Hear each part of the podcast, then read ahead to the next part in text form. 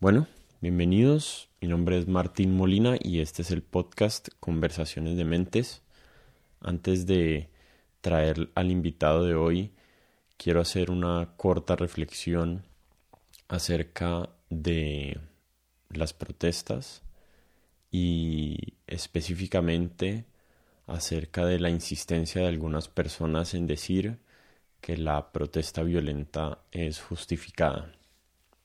Primero, eh, una aclaración acerca de la actuación de la policía que me ha parecido injusta en muchos casos y claramente criminal en otros y creo que debería ser investigada y judicializada porque cuando hay impunidad es imposible que se confíe en, la, en las instituciones, imposible que esas instituciones respeten las normas que los rigen y que no abusen de su poder.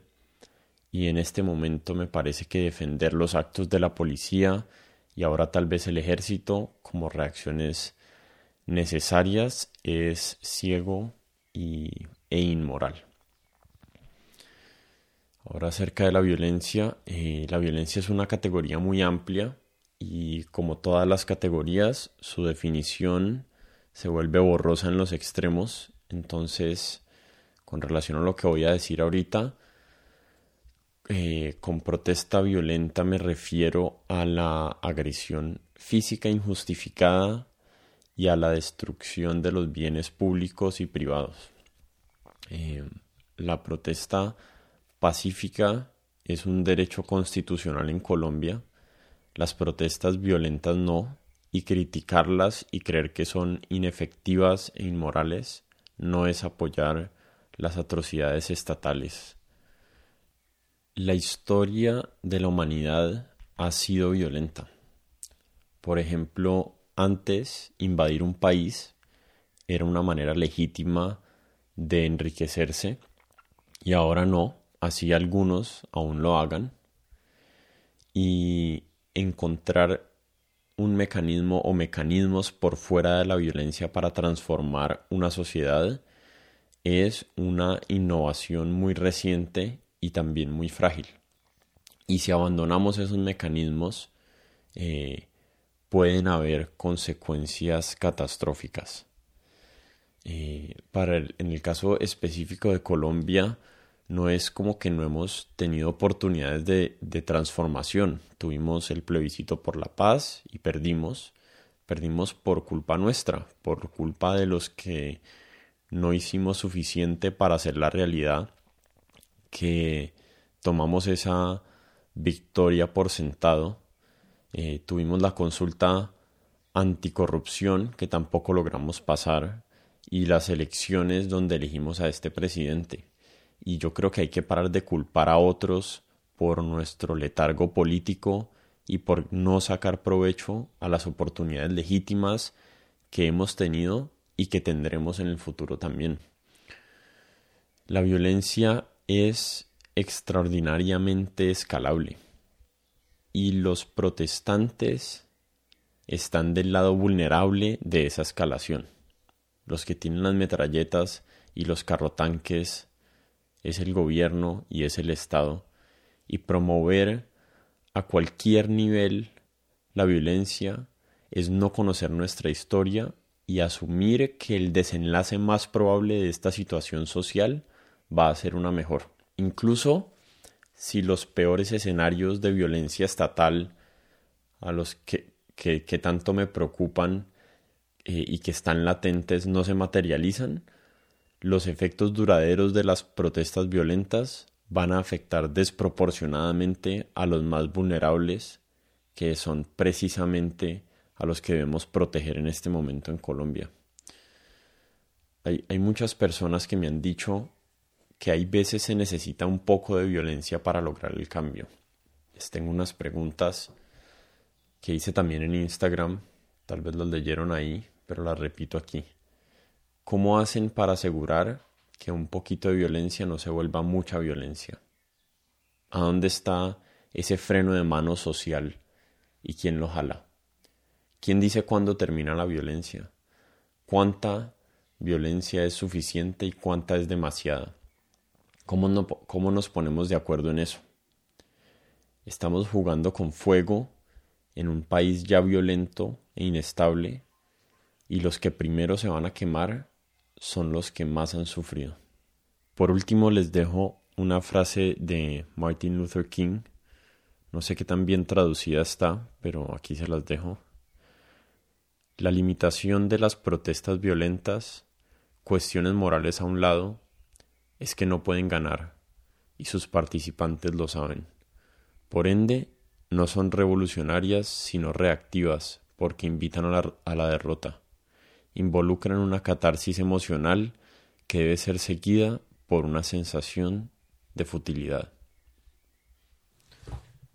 No sé bien cómo transicionar de esa reflexión ahorita al podcast, aunque tocamos varios de los temas, este podcast se grabó antes del paro del 28 de abril y de los eventos que han desencadenado después de eso.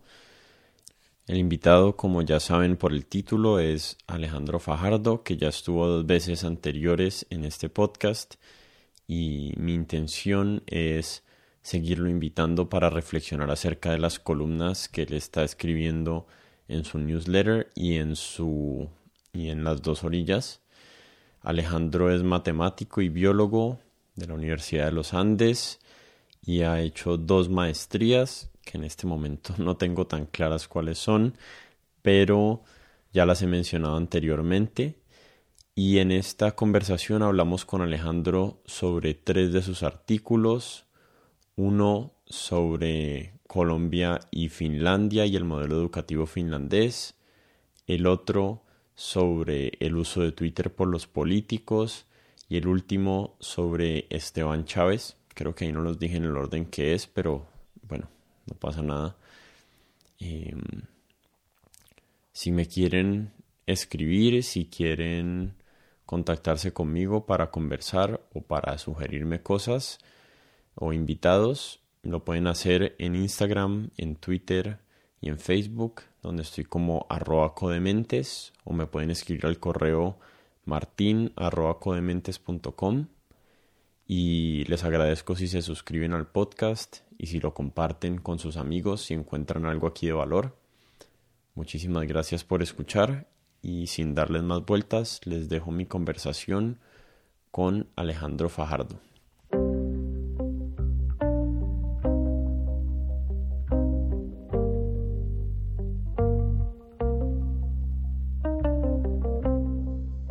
Arranquemos por tu último artículo. Nada te turbe, nada te espante, todo pasa. ¿Por qué no le contás un poquito la historia de la alcaldesa de Barcelona, de Ada Colau, que anunció que se retiraba de Twitter? Y ahí tengo un par de preguntas que te quiero hacer acerca del artículo y en, general acerca de, del tema de Twitter y la política. Listo, Martín. Pues eh, el contexto para los que no hayan leído la columna que es la base que estamos usando para esta conversación, Martín, es que Ada Colau, una mujer exitosa en la política española, eh, que venía del activismo, yo ahí digo en la columna, Martín, que no, no, no la he seguido en el día a día de su carrera, ni mucho menos, pero sí sabía que era una activista muy hábil en las redes sociales, eh, con muchísimos seguidores, muy importante en España. Escribió hace unos días un tweet con un texto más o menos largo, explicando que dejaba Twitter.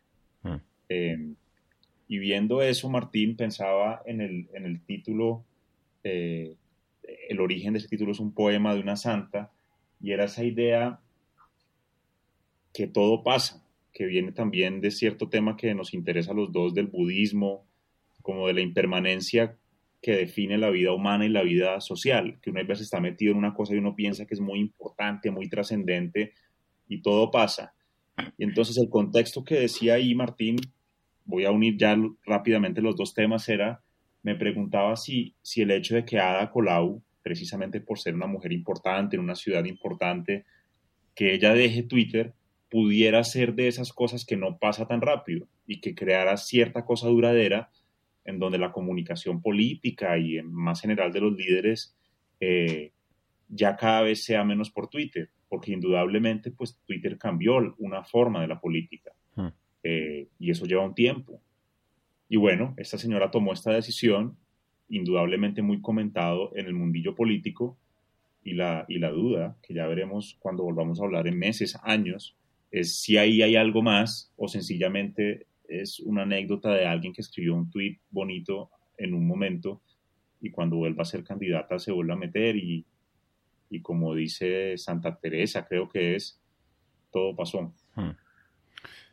Eh, pues yo lo, estaba, yo lo estaba pensando en estos términos. Em, digamos que existió en algún momento la revolución de la radio y eso tuvo unas implicaciones políticas. Creo que incluso en algún momento se ha hablado de que estos movimientos populistas de, principios del siglo XX, eh, como el de Hitler y el de Stalin y el de, y el de Mussolini en Italia, estaban en gran parte o fueron permitidos en gran parte por la revolución radial, digamos, que ya todo el mundo tenía radios y ellos podían llegar directamente como a las casas de las personas. Y el disruptor de ese, de ese canal de comunicación, me imagino que eventualmente fue la televisión y los debates televisivos, y ahorita el disruptor de la televisión ha sido Twitter. Eh, y yo estaba pensando si si lo que sea necesario para, para alejar la conversación política de Twitter es un nuevo disruptor. Y pensando en cuánto tiempo han durado esos anteriores, pues no sé, la radio habrá durado 50 años o 60 años o algo así, y la televisión otros 60 años, otros 40 o 50 años, y vamos a ver cuánto tiempo le dura a Twitter como el centro de atención político.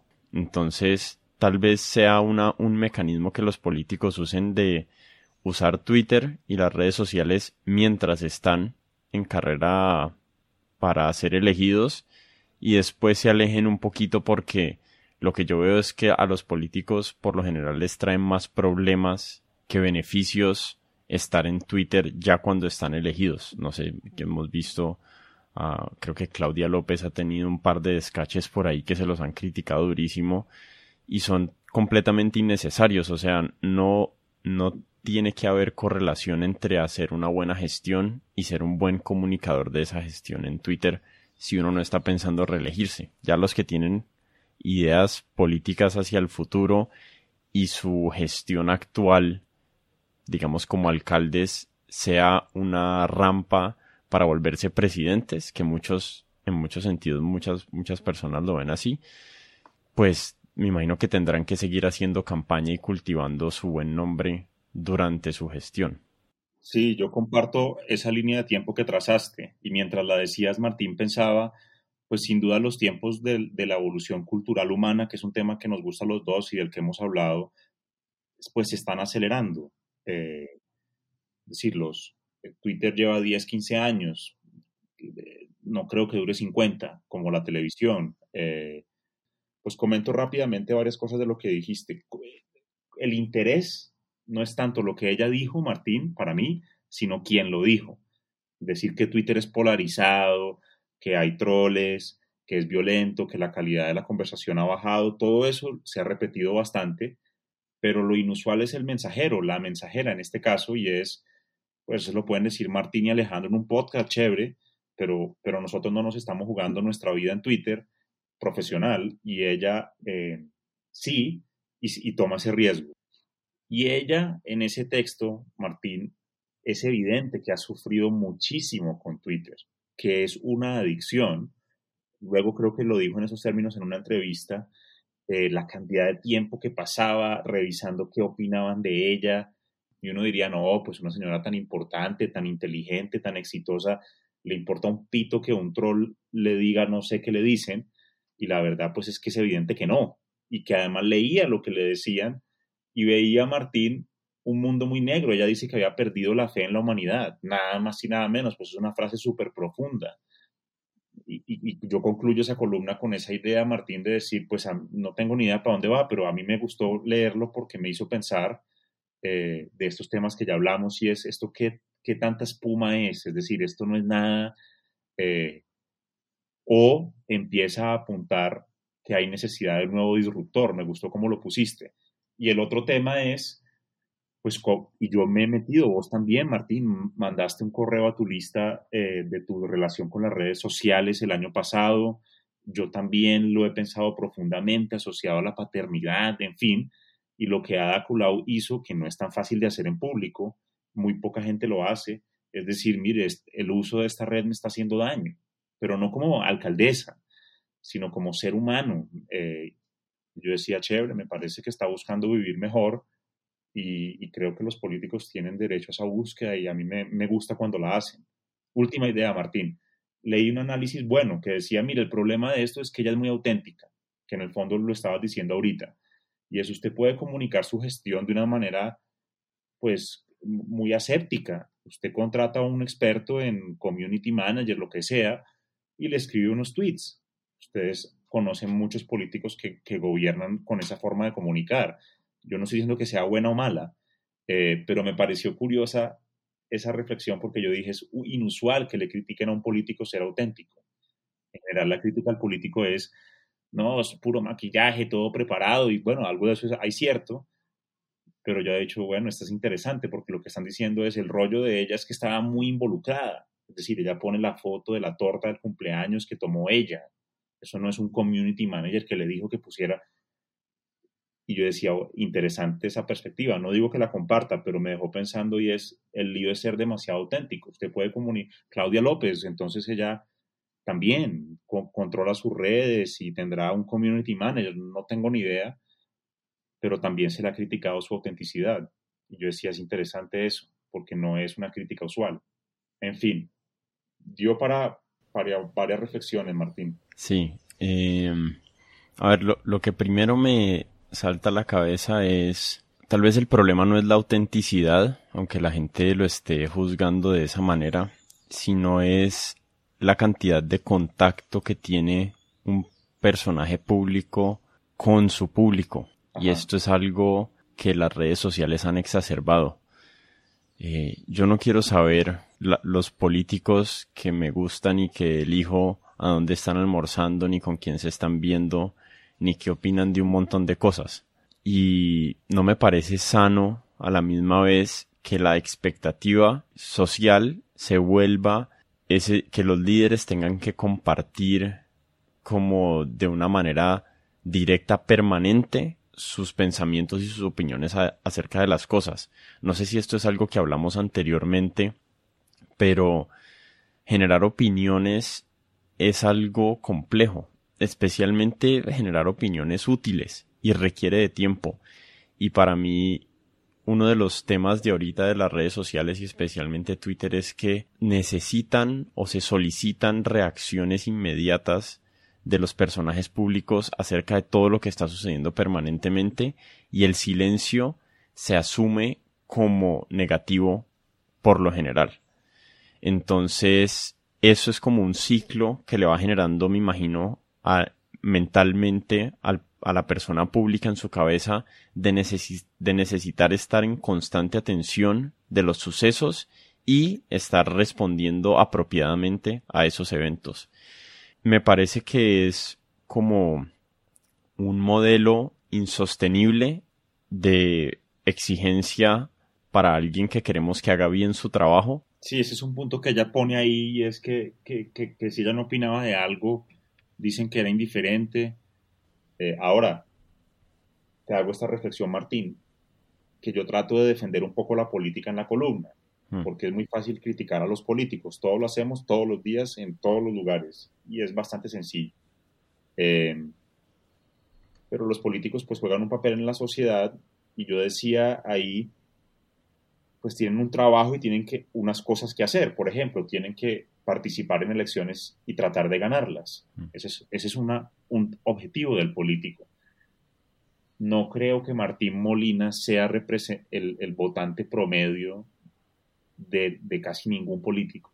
Es decir, yo arrancaba la campaña diciendo así, perdón, la columna, hay una expresión de un consultor muy importante que se llama Jaime Durán Barba, un ecuatoriano que es medio creador de Macri y es un consultor latinoamericano relevante. Y el tipo dice que en las sociedades, Martín, hay un círculo rojo, y con eso se refiere a un grupito de gente en el cual nosotros dos y probablemente cualquiera que esté oyendo esto hace parte, que lee los periódicos, que está opinando de la sociedad o por lo menos pensando, etcétera.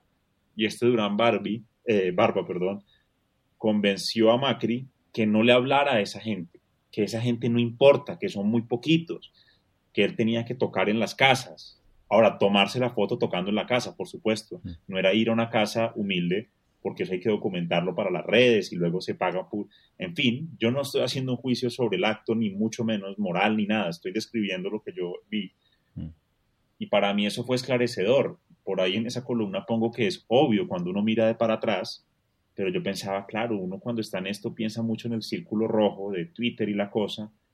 Y eso para decirte, Martín, que, que, que no creo que tu forma de, que tus expectativas sobre los líderes representen a mucha gente, pero no estoy seguro, habría que, habría que mirarlo. Te, tengo una última pregunta. Esta mañana me metí a Twitter y vi que habías puesto una foto con el senador Robledo y me metí a ver los comentarios y son horribles. ¿Cómo haces para lidiar con eso? Yo, yo creo que yo no podría lidiar con un nivel de exposición así y mantener mi salud mental. Probablemente si yo tuviera 15.000 seguidores en Twitter lo habría cerrado. Me imagino, no sé. De, pronto, de pronto no, pero, pero me costaría mucho, no, sé, no sé cómo mantendría mi salud mental con tanto troll respondiéndome a las cosas que digo. Pues ahí hay dos cosas. Primero, la razón por la que lo puse es porque yo he aprendido a apreciar a Robledo. Lo, he conocido, Martín, y es un tipo muy inusual en la política, es decir, con unas convicciones, con una manera de discutir muy transparente, en el sentido que uno puede estar totalmente en desacuerdo, pero yo he visto en él siempre un esfuerzo por explicar su posición eh, y es un gran tipo, muy chistoso, eh, camellador, obsesivo con las cosas, entonces era, era una provocación porque eso era un retweet de una cosa vieja y ayer le dieron a su partido la, la, personería jurídica, Martín, que en política es una cosa muy importante en Colombia, porque permite avalar candidatos, eh, permite acceder a recursos que si uno no tiene un partido no, no puede acceder. Entonces era una provocación, eh, porque en esa red de Twitter, esa posición en Colombia hoy es políticamente incorrecta. Entonces yo sé que eso va a molestar a mucha gente, pero para ser concreto, en general no leo mucho lo que me escriben, miro rápidamente y son insultos que yo ya sé que van a venir. Es decir, yo cuando pongo algo ya incorporo que eso viene, no le paro bolas a ninguna cuenta que no tenga una foto de alguien real o un nombre, porque además yo sé quiénes son, pues yo conozco esas formas, conozco coordinadores de bodegas, eh, son muy queridos en privado. entonces, la verdad esa era sobre todo una provocación, eh, pero no, no, no puedo leer mucho de eso, Martín, ni, y trato de estar pendiente de gente que me importa, así piense distinto a mí. Eh, pero sí, no, eso hay que tener mucho cuidado, hermano. Mi, mi única experiencia con eso, y fue como una experiencia como medio en tercera persona, fue cuando entrevisté a Alejandro Gaviria. Y pues obviamente él tiene muchos seguidores y en Facebook y en Twitter, no creo que no tanto en Twitter, sino en Facebook, yo me metía de vez en cuando y habían 40 comentarios, cada uno más horrible que el otro. Obviamente Alejandro no los veía porque él no estaba, no, no estaba tagueado en Facebook. Y entonces eran insultos hacia alguien más. Pero, pero aún así, como que yo pensaba, uy, ¿cómo tolera a alguien este nivel? Me imagino que uno se va volviendo insensible y vas como descontando ese tipo de comentarios de tu psiquis de alguna manera, ¿no? Deben haber otros como más pensados que tal vez duelen más, ¿no? Me imagino. O sea, una, una crítica bien formada cala mucho más profundo que un hijo de putazo por ahí en Twitter. O sirve. Es que yo he recibido críticas y yo digo, bueno, la verdad esta me sirvió, me hizo pensar. Trato de que sean personas que ponen un poquito la cara. Es duro uno poner en una discusión pública la cara, el nombre. Pero pensaba en Gaviria, en Alejandro, yo creo que él ha sido exitoso en una cosa que es muy difícil de hacer en Twitter y en la política, o en, no electoral, pero, pero él hace política en el sentido de que plantea temas de discusión, y es admitir las dudas, Martín, porque en política se cobra mucho la duda, decir, no tengo una duda sobre esto, y la duda es por esto, y voy a pensar, o así resolvería yo esta duda si fuese gobernante, eh, o no tengo ni idea qué opina de esto. Yo, por ejemplo, la reforma tributaria, voy a escribir la próxima columna sobre la reforma tributaria. Ahora, yo no estoy en la política, pero yo decía, uno cómo puede cómo decir que tiene una duda sobre un punto o sobre el proyecto en su conjunto, en Twitter es muy difícil, hermano, muy difícil. Eh, y como ya dijiste, el incentivo perverso del líder político es que no puede tener una duda o no puede decir, me va a tomar tres días para trabajar con tres o cuatro economistas que respeto y, voy a hacer una posición que no cabe en un tweet. Eh, eso políticamente, alguien hizo eso y le dijeron no, pero ya el tema pasó. Es decir, el tema no ha pasado, pero en Twitter sí. Y Gaviria me parece que es el único. No sé, Moisés Wasserman, pero, pero en otro nivel. Alejandro, hay varias, varias cosas compitiendo. Me parece que esto puede funcionar por esto, pero hay unos costos en esto. Estamos de acuerdo socialmente que si escogemos esto, el costo es tal. Eh, seguramente lo insultarán un montón, pero yo creo que hay un montón de gente que empieza a apreciar, decir, bueno, por lo menos pensé un poquito con él. Sí, tal vez el problema es que e, es, la temporalidad en Twitter y la inmediatez. Ese, es parte, ese es parte del, del, defecto de ese modelo y de los incentivos que existen ahí. Pero bueno, próxima columna.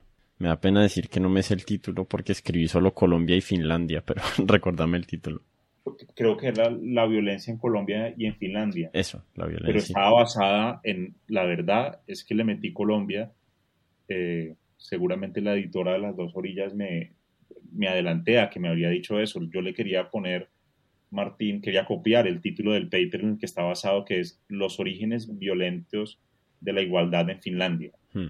Eh, pero, pero le metí Colombia y Colombia y Finlandia está bueno.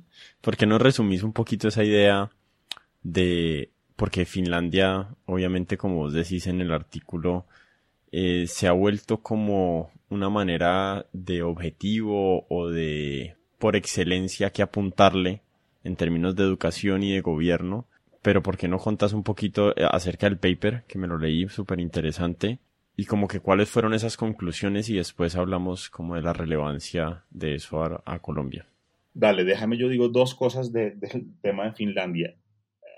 A, mediano plazo, digamos 10 años, en Colombia se empezó a decir que deberíamos, deberíamos ser como Finlandia en educación. Entonces porque salieron las pruebas PISA y a Finlandia le iba bien, un modelo súper bonito donde los niños pueden explorar su libertad, su personalidad, no hay mucho exigencia en el sentido tradicional de la educación más rigurosa y al mismo tiempo, pues evidentemente los niños, aunque eran más libres y podían explorar, pues podían ir a hacer una prueba estandarizada y lo hacían bien. Entonces, una cosa medio mágica de un país pequeño, pues, que por acá no conocemos, eh, compitiendo con los países del más ricos del mundo y les iba bien. Entonces empezaron a decir, los ministerios de educación mandaron gente a Finlandia, en Colombia y en toda América Latina. Eso se volvió medio un negocio allá, como que de recibir gente que iba a ver el modelo educativo de Finlandia. Y entonces la fórmula, Martín, que se decía, observaba yo, era, pues que deberíamos ser como Finlandia. Y ahí decía, pues Pambelé dijo hace unos años que era mejor ser rico que pobre, pero eso no es un plan de acción. Yo decía, bueno, esa es una anécdota bastante circular pues porque ojalá fuéramos como Finlandia en muchas cosas, pero eso no me resuelve el problema de que somos Colombia hoy y que tenemos los maestros que tenemos con las calidades que tienen y que van a seguir siendo maestros 20 o 30 años más. Eh, sí, a mí, a mí eso siempre, a mí eso siempre me ha sonado como que un técnico de fútbol le grite a sus jugadores metan goles. Eso, algo así, exacto. Buen ejemplo. No, deberíamos jugar como Messi. bueno, claro, pero ese no es el, esa no es la solución. Yo no soy, yo no condeno el objetivo, porque además decir que es Finlandia, pues lo estoy, no lo simplifiquemos tanto. Uno pudiera decir, deberíamos ser como, no sé, Singapur, hmm. que, le va mejor que Finlandia en las pruebas pizza, pizza, pero, pero Finlandia es una forma de ver el mundo bien especial. Eh, yo ahora que soy papá, pues pienso más en los currículum. En fin, Y luego la gente empezó a decir, no, es que en Finlandia los maestros son muy importantes y en Colombia no. Entonces en Colombia los maestros deberían ser muy importantes. Pero todo eso es una construcción difícil. Primera anécdota sobre Finlandia, después las ato Martín. Y la segunda es, hay un tipo que fue profesor mío en la maestría que se llama Roberto Mangabeira Unge, que para mí es de los intelectuales más interesantes de América Latina. Probablemente el más. Y Mangabeira Unger, en una discusión este mes con Jeffrey Sachs de la Universidad de Columbia, decía que estaba mamado que el centro izquierda dijera que el objetivo era ser Escandinavia. Y Jeffrey Sachs decía eso, que deberíamos apuntar a ser, por ahí en esa columna puse el link de esa conversación. Y Sachs, que es un tipo inteligente, le decía, no, yo creo que hay que apuntar allá, que ser progresista ahora es decir, vamos a apuntar hacia allá. Y yo le paro muchas bolas a Unger y el tipo decía, sí, pero, pero, pero entonces si usted quiere eso, ¿qué hace mañana? Es decir, ¿qué es lo que tiene que hacer mañana? Y Unger habla, Martín, del método del profeta. ¿Qué hace un buen profeta, según Unger? En que plantea un camino divino o un horizonte, pero el profeta le dice a la gente qué paso tiene que dar mañana. Si el profeta se queda ahí hablando de una cosa, pero estamos hoy acá, pues nadie se va a movilizar. Eh, yo no soy experto en religión, ni mucho menos, pero me pareció bonita esa idea del buen profeta, entre comillas, es decir, usted plantea un horizonte, entonces listo, seamos como Finlandia, que los maestros sean los más importantes de la sociedad. Yo no estoy en desacuerdo con eso, pero ¿qué hacemos mañana? Porque los maestros que hay son los que hay mañana y mañana van. Entonces la gente dice, no, es que los maestros en Colombia son muy malos. Ah, bueno, y esos maestros van a dar clase mañana. Hmm. Eh, entonces vamos a hacer Finlandia, van a ser maravillosos en 30 años y mañana quién dicta cálculo en matemáticas en, primaria. Hmm. Y, entonces nos quedamos ahí. Aunque creo que en, primaria no están enseñando cálculo ya. Eso.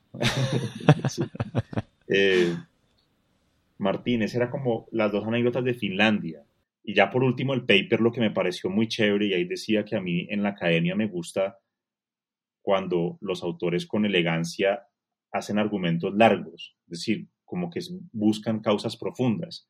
Ahí está el riesgo, Martín, de que terminen un carretazo. Este me parece que está bastante bueno, lo tendrán que mejorar y yo no soy pues un experto en, en la técnica econométrica que usan, pero lo que los tipos demuestran, Martín, es que hubo una hambruna hacia 1860 en algunas regiones de Finlandia esa hambruna produjo más concentración de la tierra y peores condiciones laborales.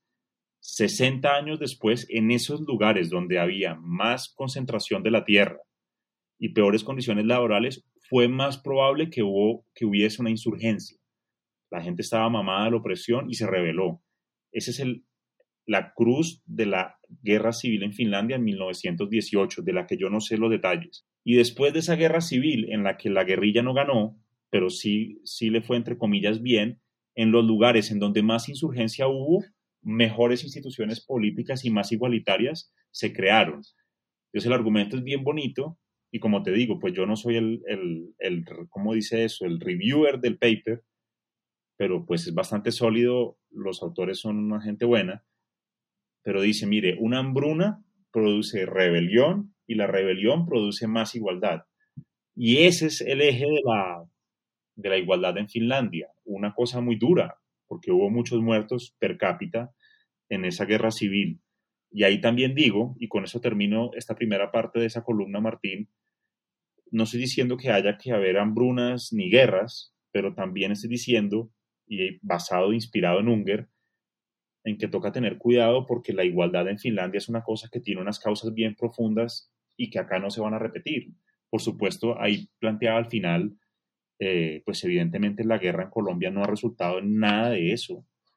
Y lo otro, para terminar, es, volviendo a la educación muy rápido, pues he visto como con tristeza que hay un movimiento de gente que quiere la educación presencial, Martín, que lideran personas destacadas de la sociedad como Moisés Basserman eh, y otras, y chocan muy duro con FECODE y yo más allá de juzgar a, cualquiera de los dos, no, no me toca defender a mí, cada uno se puede defender en su campo, pensaba, pues esta es la clásica cosa colombiana que sale mal, porque si esos dos grupos se unieran y los maestros organizados en un sindicato eh, y la parte de la sociedad civil que quiere mejor educación para los niños, para los niños sería una coalición más poderosa. Pero tenemos un mundo y, escribí eso y mucha gente me escribió en privado atacando a FECODE. Y, en realidad mi punto no era sobre FECODE, era la organización sindical ha jugado un papel en la construcción de la igualdad, Martín. En Suecia, en Dinamarca hay sindicatos y juegan un papel y sus reivindicaciones han sido importantes para eso. No, no veo cómo le cierra uno el círculo de querer que no haya sindicatos y que haya más igualdad. No es tan fácil. Decir, los sindicatos, ahora yo, si son corruptos y si hay una gente que tiene un poder ahí, a mí nada de eso me gusta, yo no estoy defendiendo eso, es una idea, pues, en un nivel de abstracción, en el sentido, en un país más funcional, esa sería una gran coalición. Los profesores organizados exigiendo mejores condiciones para dictar las clases en el marco de una pandemia y después y antes de la pandemia, y un sector de la sociedad civil que dice que la educación de los niños es muy importante. Esa coalición es poderosa.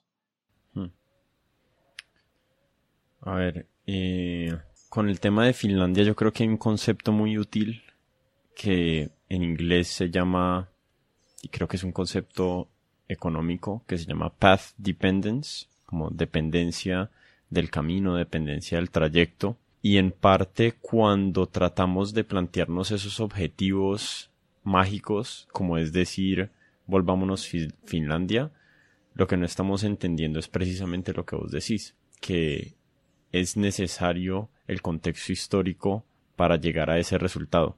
Eso no significa que únicamente un contexto histórico deriva en un resultado. Podría uno decir, digamos que hay varios caminos a Roma, eh, Roma siendo una buena educación, un buen sistema educativo nacional, eh, pero como para iluminarle la idea a las personas de la dependencia, del, concepto de la dependencia del trayecto, eh, sería como tratar de imaginarse que uno va a recrear la Iglesia Católica en su estado actual, como agregando todas las partes económicas, culturales, sociales, geográficas que la componen, y que eso va a resultar en una nueva Iglesia Católica. Eso es imposible porque lo que sea que hace la Iglesia Católica fueron los sucesos, eh, los sucesos históricos dentro de sus contextos que terminaron en lo que hoy conocemos como esa institución. Y se puede hacer la analogía perfectamente a la educación finlandesa o al sistema político finlandés. Eh, no vamos a llegar a nada parecido a eso porque existe mucho, hay, hay mucha incidencia de la dependencia en el camino para donde uno llega. Eh, lo que había pensado que tal vez funciona, pero ya me estoy poniendo en duda también, es que muchas veces es mejor pensar en los valores fundamentales que pueden ser conducentes a ciertos sistemas. Y tal vez el problema en Colombia mm, es, tal vez el problema en Colombia es que esos valores fundamentales no están alineados a, como a través de la sociedad. Entonces, ¿cuál sería un valor fundamental digamos, podremos imaginarnos que eliminar el, analfabetismo es un valor o un, ideal que se tenía en Colombia hace un montón de tiempo o que se tiene aún, tal vez, no sé cuáles son las tasas de analfabetismo. Y si logramos cohesionar todas las voluntades políticas e institucionales para lograr ese objetivo, pues teníamos algo en común. Eh, tal vez lo que yo siento en este momento en Colombia es que no hay esa historia, no hay esa narrativa cohesionadora de hacia dónde vamos a ir, qué es lo que queremos como país. Alguien o, o alguna institución o algún personaje o grupo de personas que nos inspiren hacia a dónde queremos y hacia dónde creemos que podemos llegar y que ese sea de alguna manera como un norte, como de alguna manera volviendo al tema del fútbol, como que el director técnico de un equipo le está vendiendo la idea a ese equipo de que puede ser campeón y que este es el camino. Y no significa eso que solo exista un camino, pero sí es muy útil tener todo el grupo convencido de que la manera en que vamos a implementar eh, este o la, o la manera que vamos a tratar de llegar a ese propósito es la siguiente.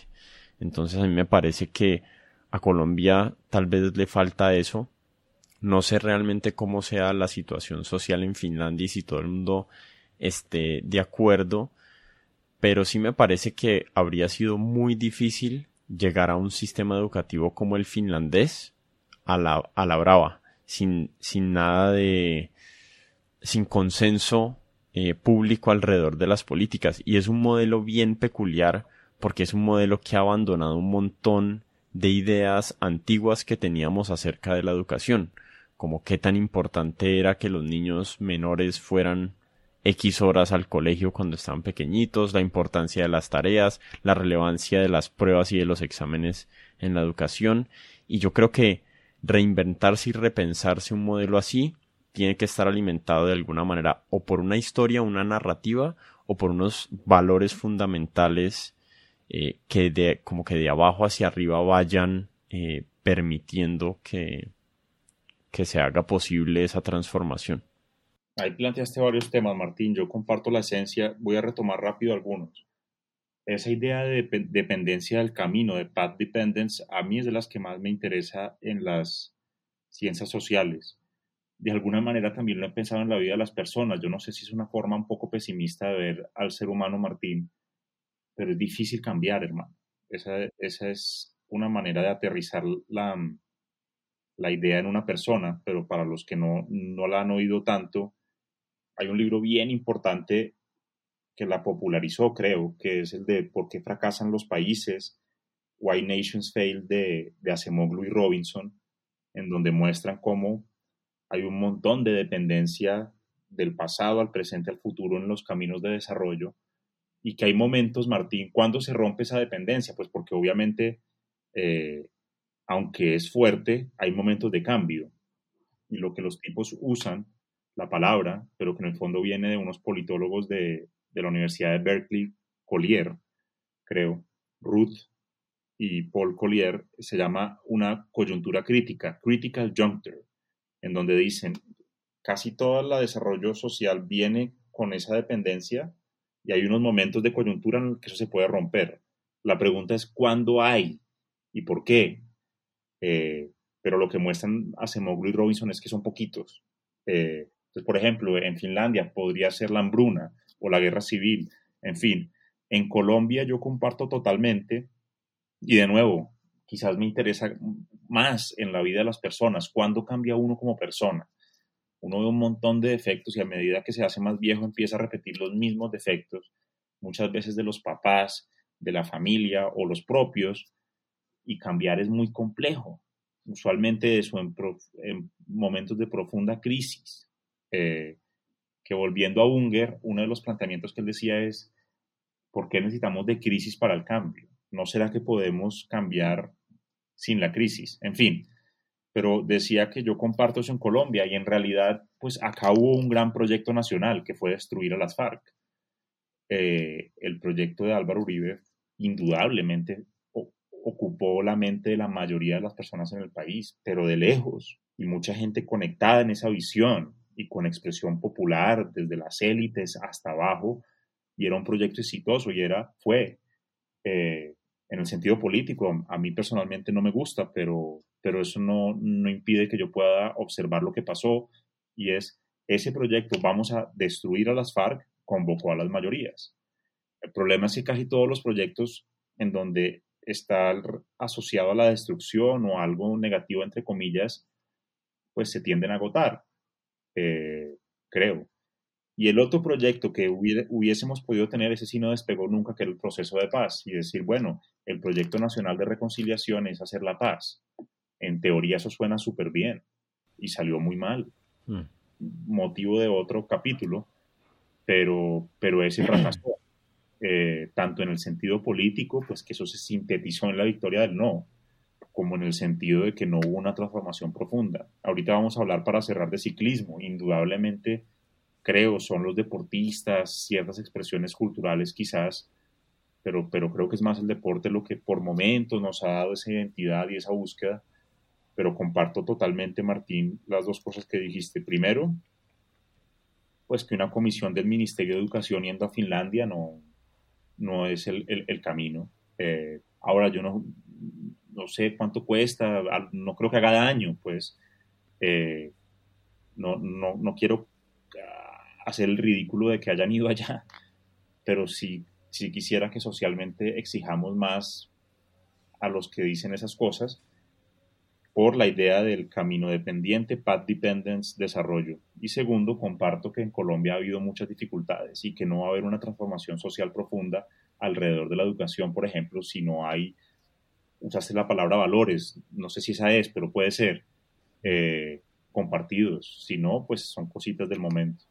¿Qué pensás de que la transformación en Colombia ha sido tan lenta por el hecho de que no hemos vivido una crisis como aguda, sino que hemos vivido como una crisis eh, perpetua en el tiempo.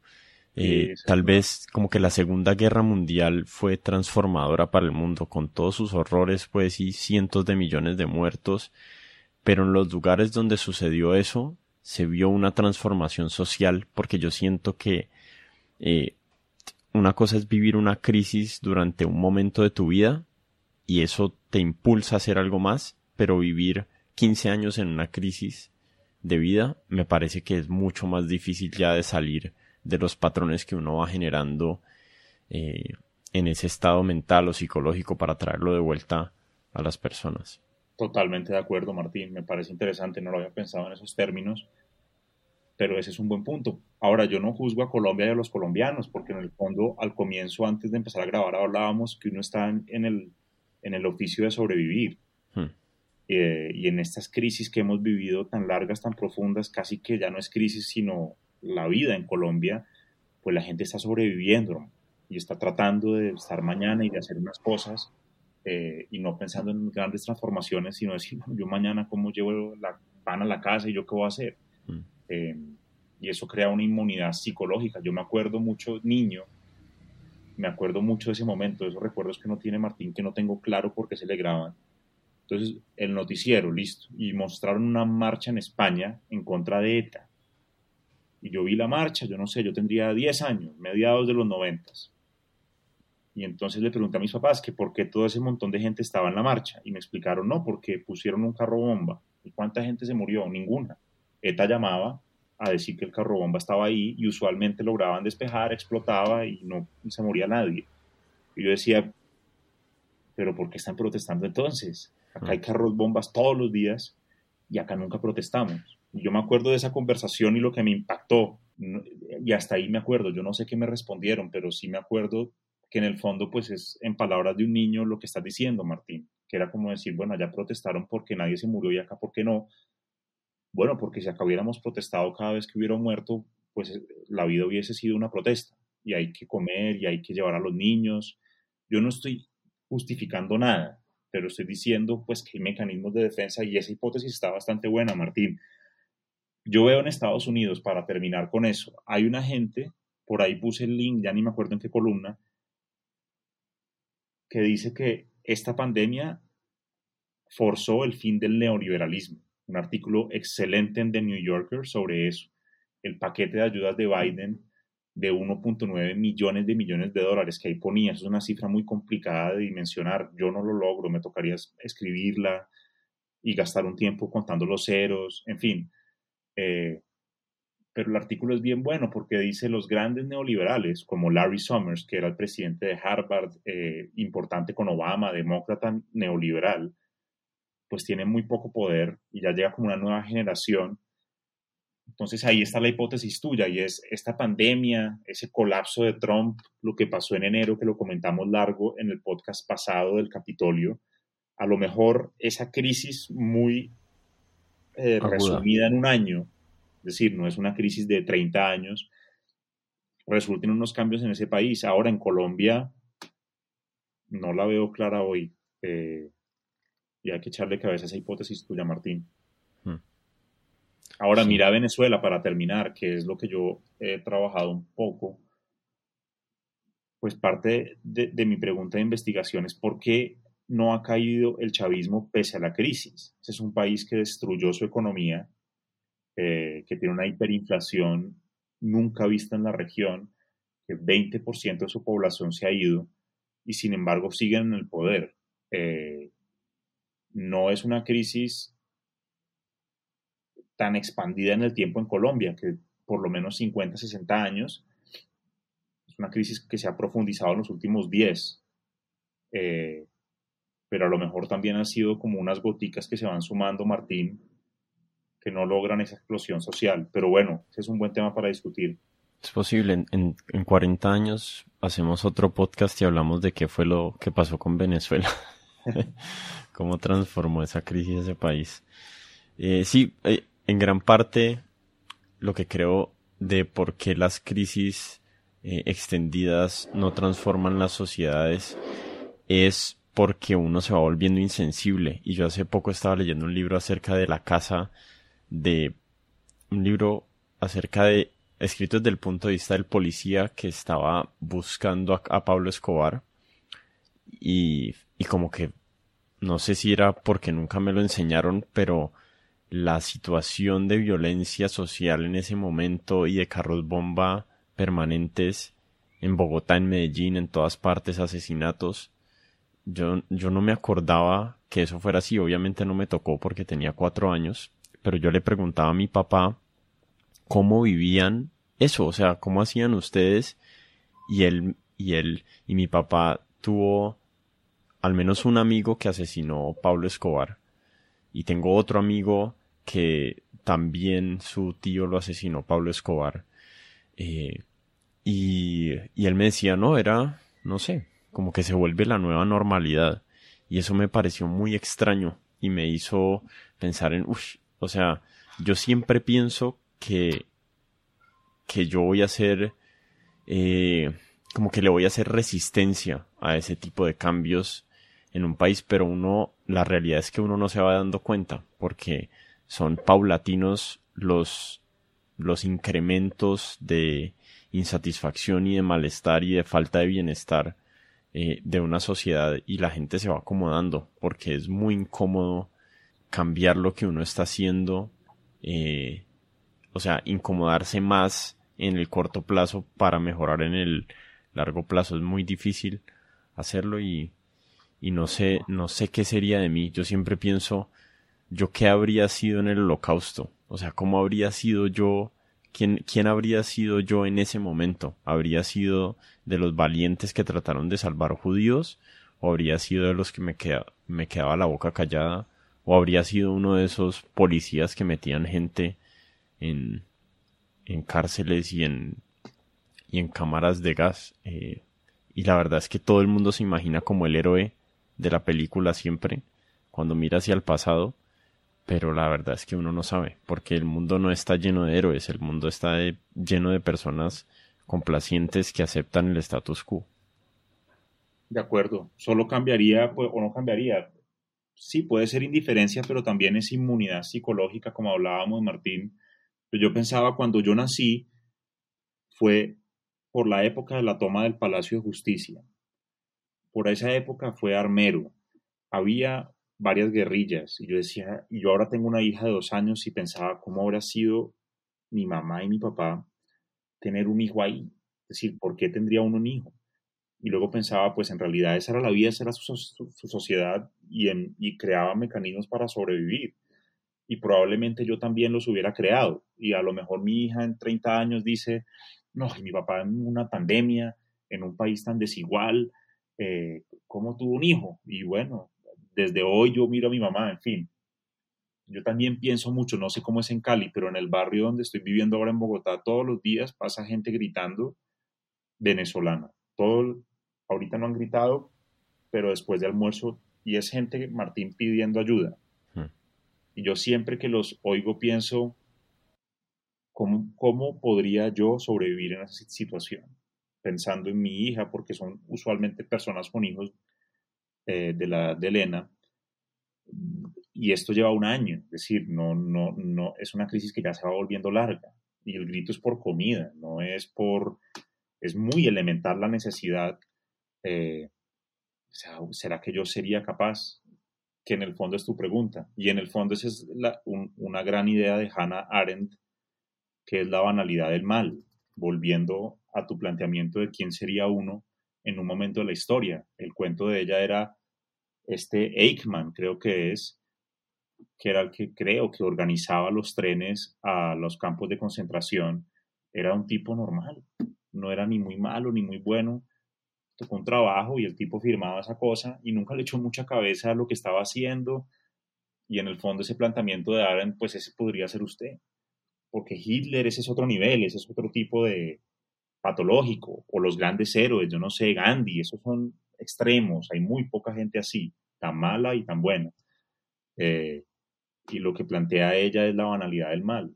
No sea tan rápido en juzgar a esto, ahora ella lo hacía, en el sentido que pues estaba en, en desacuerdo con él, pero lo que trataba de decir es, después de ver el juicio de este tipo, me doy cuenta que era un tipo común y corriente, hmm. como la mayoría de nosotros, y no tengo tan claro que yo, en la posición de él, no hubiera ido a firmar el, el itinerario de los trenes.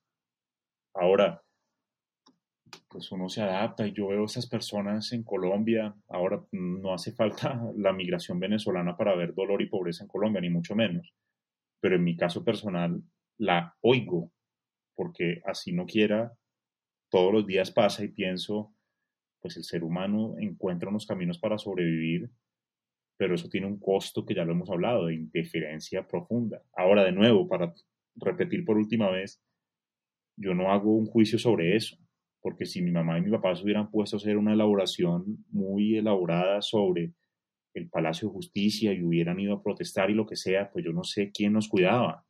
Eh, entonces estaban tratando de hacer las cosas y a lo mejor protestaban en donde podían, pero a lo mejor pensaban, pucha, ojalá no se queme más y yo tengo que darle a este niño esta compota hmm. y mañana tengo que comprar otra. Eh, en fin. Sí, ese, ese tema de, de la migración venezolana en Colombia y, las dificultades que están pasando eh, esas personas es muy difícil. O sea, yo no quiero que se me haga un callo psicológico en el lugar donde me duele ver a esos seres humanos todos los días. O sea, no quiero volverme indiferente a eso. Y hace poco hablaba con mi esposa estábamos eh, teniendo una conversación acerca de cómo hacemos, o sea, porque uno se siente tan impotente, o sea, nosotros compramos comida y la repartimos y todo eso, pero, pero se siente como, como casi nada en vista de algo tan gigante y, y sí, no sé, tal vez lo que, lo que más quiero es no perder, no volverme indiferente a esa situación y seguir tratando, escarbando en mi mente cómo puedo ayudar, qué puedo hacer aquí.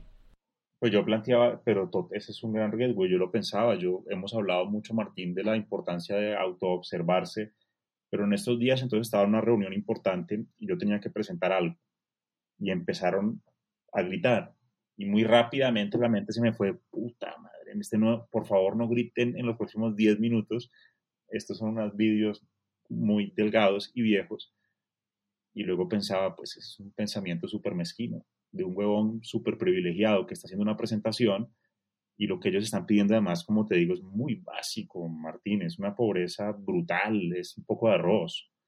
Eh, y yo digo, cuidado con eso, porque uno en su momentico, en su pequeña angustia del día, que para mí era importante, tampoco me las voy a tirar de, de algo que no soy. Yo quería que la presentación saliera bien y la había preparado y quería que saliera bien y probablemente si gritaba algo o algo me desconcentraba salía menos bien. Yo no estoy pretendiendo ser mejor de lo que soy, pero sí me di cuenta esa reflexión de, y luego pensar, ¿y yo qué haría si yo tuviera una hija con hambre? Yo gritaría y pediría arroz y me importaría un pito la mm. presentación de este huevón. Y, y haría todo para que mi hija no tuviera hambre, todo. Y, en fin, entonces, eso es clave. Yo por ahí decía, alguien me decía, pero es que yo también paso necesidades. Y yo dije, usted puede hacer algo y es mirar a esas personas a los ojos. Esa es una, yo creo que eso es un aporte. Mm. Escucharlos. Y decir, mirar a los ojos y decir, ahora no le puedo dar nada, de pronto mañana. Mm. Yo he visto que eso, no, no, no quiero romantizar nada, pero yo siento que es un gesto porque en todo eso tiende uno, yo me acuerdo una palabra horrible que se usaba en Colombia, yo no sé si era en todo Colombia, pero antes se decía, ese es un desechable, hmm. en los noventas. En Argentina se usaba mucho. listo. Y yo digo, bueno, yo no, no, no estoy particularmente obsesionado con el lenguaje políticamente correcto, no. Pero esa, esa sí es la prueba profunda del poder de las palabras. Ahora, yo creo profundamente en el poder de las palabras.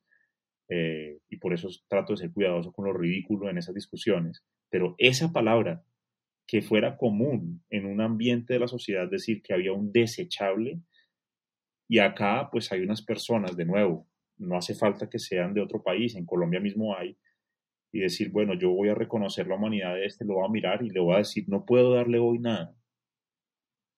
Y tengo una buena noche. Pues para mí eso es un avance. Ahora, porque pues también la verdad es que no todos los días puede uno hacer algo, que la impotencia es gigantesca, que el poder que tenemos como individuos frente al problema estructural de esto, que es la crisis en Venezuela. Todos ellos quieren volver a Venezuela. Venezuela es un gran país, muy chévere para vivir. Eh, no están acá de parche, pues.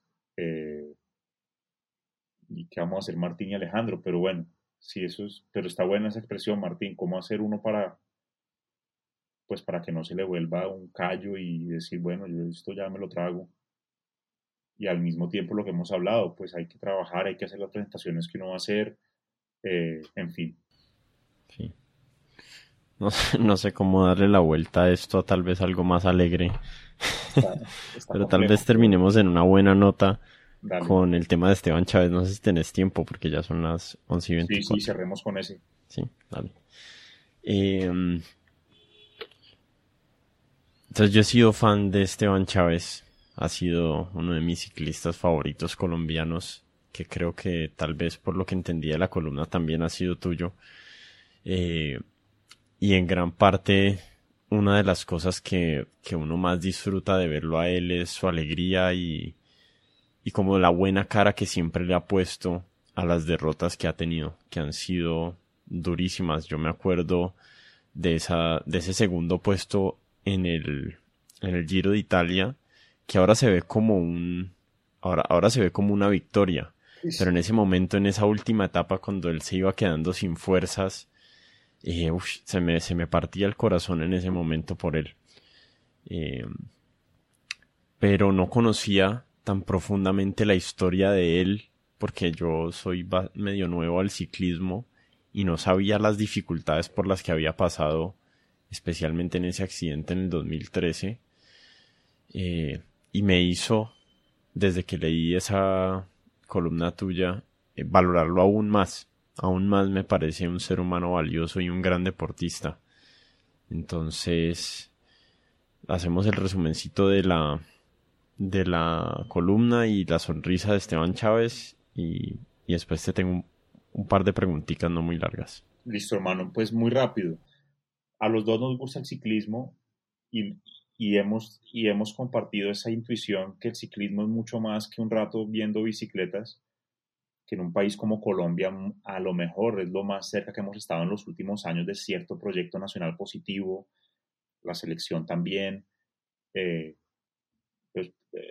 que la gente no piense, seguramente Martín y yo podríamos hablar horas de ciclismo en, como un fin en sí mismo, pero para una audiencia más amplia, pues la intuición es que ahí hay algo más, eh, sobre la vida, sobre este país en particular, porque Colombia es potencia mundial de ciclismo. Yo estaba oyendo hoy el Tour de los Alpes, los últimos 10 kilómetros en inglés, y yo pensaba, pues acá hay un comentarista que sabe todos estos colombianos eh, y no ningún otro tema. Es decir, pues sí, puede que el tipo sepa Pablo Escobar, pero desde ese momento hasta ahora no hay nada más un tipo que es un ciclista de un pueblo en, Inglaterra comentando sobre Colombia y los colombianos y la historia. En fin, este es un tema importante para Colombia. Cierro ahí la, cosa general. Chávez, pues ese tipo tuvo una caída en el 2013 brutal. Te voy a mandar el link para que lo pongamos por ahí, pero hay unos buenos documentales de Chávez. E, ese equipo que ahora se llama Bike Exchange, que antes se llamaba Orica Greenwich, hace unos documentales súper buenos. Yo creo que viajan con cineastas, eh, es decir, están muy bien jalados y hay un par buenos sobre Chávez. Y la verdad es que Chávez, que era súper estrella de su generación, eh, le fue muy bien en el Tour del Avenir y demás, lo desahuciaron, Martín. Es decir, él tuvo varios médicos, y en ese documental los cuenta, y bueno, yo le he seguido la pista en que le decían, hermano, el reto suyo es volver a caminar, olvídese esta vaina de la bicicleta. Y después de mucho tiempo encontró uno que haciéndole trasplantes musculares, nerviosos, le permitió volver a frenar. Eh, y esos australianos siempre apostaron por él, Martín. Y lo aguantaron. Yo no tengo muy claro por qué. Yo sospecho. Con los australianos, con los australianos te referís al, equipo, ¿no? A Lórica. A, a, Lórica, que ahora es Bike Exchange, siempre lo aguantaron. Y mi intuición es que es por las calidades personales de él. Porque sí, era un buen ciclista, pero hay muchos buenos ciclistas. Y este estaba muy jodido, hermano. Y, era una apuesta súper arriesgada la que hicieron. De un tipo que no podía frenar. Eh, en fin. Y luego, como hablábamos al comienzo, Chávez ha creado una, se ha creado una idea alrededor de la sonrisa de Chávez, que es una sonrisa súper bonita, amplia. Eh, yo me pregunto, en algún momento de sufrimiento el tipo hace un esfuerzo por lo de la sonrisa. Ahí habría preguntas para él de la autenticidad de la que hablábamos al comienzo de esta conversación. Pero la sonrisa de Chávez es todo un tema. Uno se mete a esos foros de ciclismo y todo el mundo habla de la sonrisa de Chávez. Eh, hay ciclistas más exitosos que Chávez. No hay ninguna comparación entre el palmarés de Nairo y de Chávez. Sin embargo, Chávez genera esa cosa y es una parte por su sonrisa y su esfuerzo de sonreír. Y en esta última etapa de la que escribí ahí, en, creo que era la Vuelta a Valencia, en fin, hace unos meses, en marzo de este año. A Cataluña, ¿no era? De Cataluña, de, sí, exacto, de Cataluña. El tipo atacó y se fue seis kilómetros con lo que parecía una sonrisa, pero que ya evidentemente eran los dientes apretados y ganó una etapa muy compleja. Y yo ahí lo veía, al final de esa entrevista Martínez decía, pues sí, chévere la sonrisa y es bonita, pero me parece lo más bacano de este nuevo Esteban Chávez la cantidad de cicatrices, porque el tipo está totalmente lleno de cicatrices, eh, la cara quemada, eh, y ya tiene 30 años, es decir, no es joven, no están en un punto muy importante de su carrera, ni mucho menos viejo, pero ya no es una promesa. Y se combina esa sonrisa del tipo, pero también una sonrisa que ya no es ingenua ni, ni con esperanza vacía, sino llena de cicatrices, que sabe que puede que no vuelva a ganar. Estuvo enfermo luego con una mononucleosis en donde sencillamente no podía generar potencia, Martín. No era no tenía un dolor, no era nada, sencillamente se montaba y no tenía los watts, que es lo que un ciclista tiene que tener, eh, y no los podía generar. Y eso tenía que ser horrible, hermano, porque dijiste algo cierto. Segundo puesto en el Giro de Italia, por un momento pues pensábamos que eso era lo normal, no, súper difícil. Egan firma un segundo puesto en el Giro este año. Y, y a mí el tipo me gusta muchísimo, me parece inteligente, me parece sencillo, me parece súper linda la relación con los papás. Eh. Hay una frase que me gustó mucho de, la columna que es, ¿quién sabe si es más difícil llegar a lo más alto y luego caerse o nunca haber llegado? Y me parece que es una, es una frase eh, muy diciente de ciertos tipos de carreras, especialmente las deportivas, también incluiría ahí tal vez las musicales, eh, pero cómo, cómo resuelve uno o cómo concilia uno las expectativas con la realidad. Me parece que es algo complejo ahí, especialmente como deportista cuando uno tiene expectativas de ser número uno, ganarse un Tour de Francia y nunca lo logra como Nairo. Nairo nunca, probablemente nunca va a ganar un Tour de Francia y la expectativa era el Tour de Francia.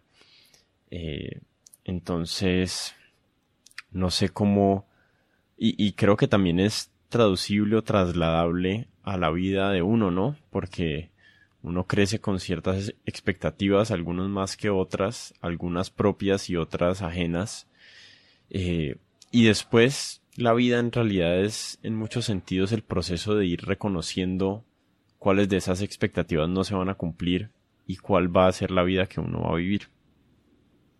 De acuerdo, Martín casualmente varias personas me escribieron con esa frase que es una que me ha dado vueltas, a lo mejor por los años que tengo y porque empiezo a ver eso que estás diciendo. Eh, Entonces uno dice, bueno, un montón de cosas que uno quería para la vida probablemente no van a pasar y cómo va haciendo esos duelos. El año pasado en el primer podcast hablábamos sobre ese librito que yo leí sobre la, la vida media de midlife, en donde la gente empieza a pensar, bueno, yo cómo empiezo a cerrar lo que no fui. Pero en, concreto en esa frase pensaba, la gente tiende a idealizar grandes éxitos o grandes fortunas o grandes poderes eh, y yo veo ciertos, ciertas vidas más ordinarias y digo, hmm, no estoy seguro de qué es lo mejor. Por supuesto que, que no quiero llamar a engaños. Hay un, seguramente hay un disfrute en la plata o mucho éxito, eh, pero las caídas y el no manejo de, de lo fugaz que es todo eso también causa mucho dolor. Y al mismo tiempo veo unas vidas propias y en cosas y uno decía, bueno, yo he vivido una vida ordinaria en estas cosas, eh, nunca llegué a lo más alto que a lo mejor hubiera querido llegar y he logrado tramitar eso de una manera sana y la he vivido muy bien. Eh, entonces Chávez, y ese es un muy buen ejemplo, Nairo, yo siento que Nairo lo está manejando bien, espero.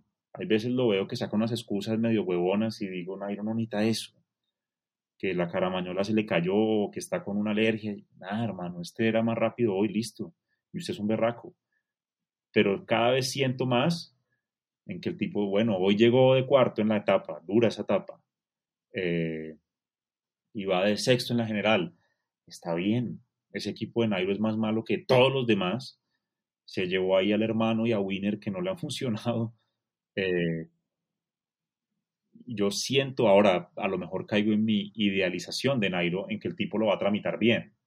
Eh, pero sí, esa es una idea, Martín, que, espero que la desarrollemos en próximas conversaciones, porque hay que tener cuidado con esa idealización de lo más alto, hermano. Yo, de nuevo, no, no quiero romantizar la, el fracaso, y seguramente es bonito en ganar, en lo que sea, pero hay unos costos, eh, sobre todo en la caída y Chávez, ahora vamos a ver cómo es, él está, quizás para terminar, Martín, en un momento de altísima expectativa. Es decir, el tipo lo ha hecho bien, está subiendo con los mejores. Eh, y ya le pasó una vez, yo no me acuerdo en qué giro, será de pronto 2017, en donde iba con Simon Yates, 1-2 como la primera semana, y luego perdieron una etapa, el uno media hora y el otro 40 minutos. Eh, pero, pero espero que lo tramite bien este año porque está, ha hecho muy buenas carreras de una semana, de un día. Y como te digo, pues el rollo de él para una general larga es la contrarreloj, pero, pero es un tipo que puede volver a un top 5 sin lugar a dudas. Hmm. Ojalá lo veamos otra vez ahí. Pero bueno, buen lugar para cerrar. Ese está bueno. bueno, gracias Alejandro, otra vez. No sé si recordarle a la gente tus redes sociales para que te sigan y ojalá no te insulten en Twitter. o bueno, pero si me insulten que, me ayuden a mejorar o que, por, o que pongan la cara. Em, pues abrí un blog, estaba haciendo un experimento de tener más control, que, que es alejandrofajardo.substack.com, pero estoy en arroba a fajardoa, en Facebook Alejandro Fajardo, em, y bueno, por ahí nos vemos y por acá siempre muy bacano en, Codementes.